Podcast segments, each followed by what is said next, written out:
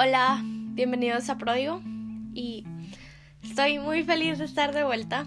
Como todos saben que ahorita acaban de pasar las fiestas y nuevo año, entonces creo que era necesario un break otra vez. Pero ahora sí con todo este 2020, misión perfecta. y espero que todos hayan tenido un buen año nuevo, buenas fiestas.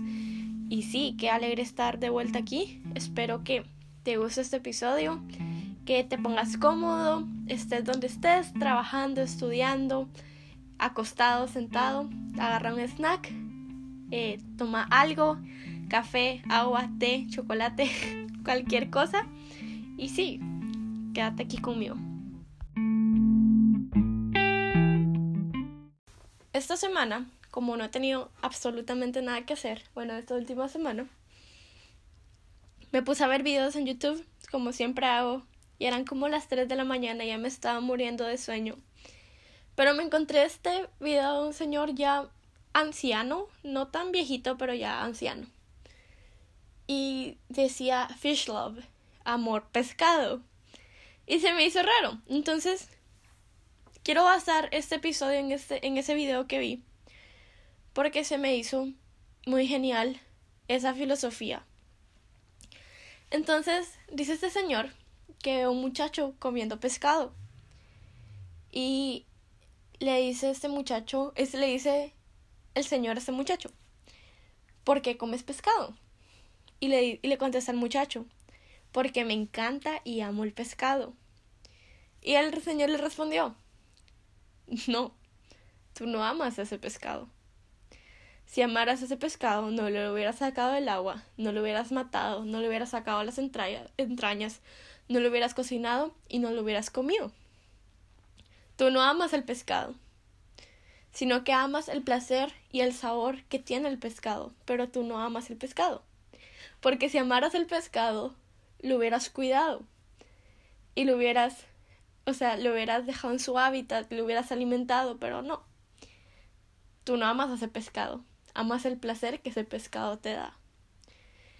Y ese señor sigue hablando sobre esto de que cuál es el verdadero amor.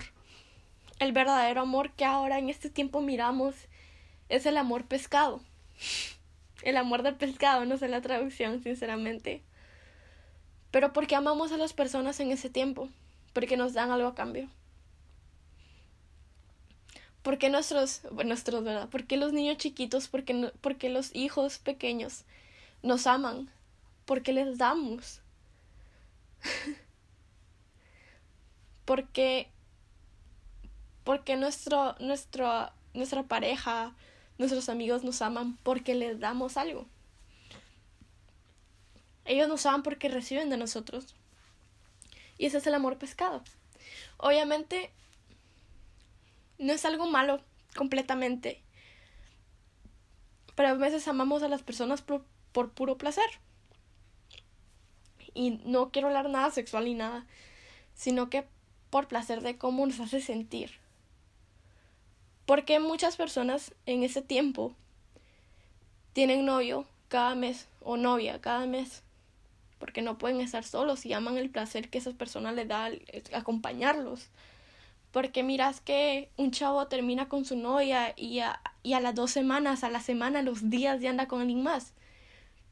No porque ama a esa persona, sino porque ama el placer que esa persona le da estando a su lado. Y el verdadero amor no es eso. Verdadero amor no es eso. Y tenemos que entenderlo. El amor pescado no es, no es amor verdadero.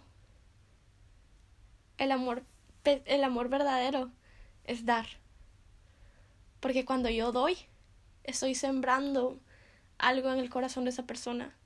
Y aún así suena egoísta, yo voy a amar a esa persona porque esa persona tiene algo de mí adentro de, de él, de ella o de él. Este nuevo año empezamos con metas, empezamos con cosas que queremos hacer al terminar del año, queremos leer, queremos ponernos fit, queremos queremos mejorar en las cosas en las que hacemos, tanto trabajo como, como nuestra vida espiritual, como familiar. Pero ¿qué estamos dando? amemos dando. Demostremos el amor dando, no porque nos dan. No amemos porque alguien nos da su tiempo. No amemos porque alguien nos da cosas materiales, sino que demos nosotros y de esa manera vamos a conocer el verdadero amor. ¿Sabes por qué? Y lo he hablado muchas veces. Porque de tal manera amó Dios al mundo que dio, no recibió. No nos amó por cómo lo adorábamos, no nos amó por cómo servimos, sino que nos amó simplemente porque sí, y nos amó tanto que dio. Porque está sembrando algo de Él entre nosotros, en nosotros, adentro de nosotros, para que nosotros pudiéramos conocer el verdadero amor que termina siendo, que termina siendo Jesús. Así que este año enfoquémonos en dar. No me importa si es algo material, si es algo, si es algo espiritual, digámoslo así, si es algo no físico. Da tu tiempo. Si, si miras a alguien en la calle, y yo soy muy culpable de esto, que yo miro a alguien en la calle y me pide un dólar y yo no se lo doy porque digo, ay, seguramente se lo va a gastar en drogas. Pero ¿qué tal si yo le doy ese dólar y le digo Dios te bendiga, o Dios te ama, o Dios no se ha olvidado de ti? tal vez seguramente va a seguir usando ese dólar para comprar droga. Pero sabes qué? He plantado algo en su corazón dando. Y así es como yo puedo amar de verdad. demos, demos tiempo. ¿Cómo es que yo puedo amar a mi familia si no paso tiempo con ellos? Yo les puedo comprar regalos, yo les puedo comprar comida porque porque la comida es amor, ¿no? Pero si yo no doy de mi tiempo, no vale nada. ¿Cuántos hijos conocemos que sus papás les han dado todo, pero menos su tiempo? Y han, crecido, y han crecido odiando a sus papás. Tuvieron todo, pero más no tuvieron tiempo. Y creo que podemos dar cosas materiales, pero si no sembramos ese amor verdaderamente en ellos, seguimos dando amor pescado, amor que solo da placer. Así que empecemos a dar cosas que verdaderamente importan, cosas que van a valer la pena, memorias, recuerdos. Una plática vale más, más que mil cosas. A mí no me interesa tener el iPhone que acaba de salir. Y tal vez va a decir, ay, qué mentirosa. Pero prefiero una experiencia a un iPhone, ¿me entendés? Y no es porque, ay, sí, tan, la hora tan santa, tan perfecta, pero no, o sea, hay que, hay que fijarnos en otras cosas, dando y dando y dando. Tal vez vas a decir, ay, sí, es que ahorita en ese tiempo queremos solo cosas materiales o solo cosas finas o que no sé qué, nada, nada créeme que eso no vale tanto la pena. Obviamente sí te lo voy a agradecer porque me das un algo caro, pues, o sea, gracias. Pero dame tu tiempo. Y no solo con nosotros, sino que démonos nuestro tiempo a Dios.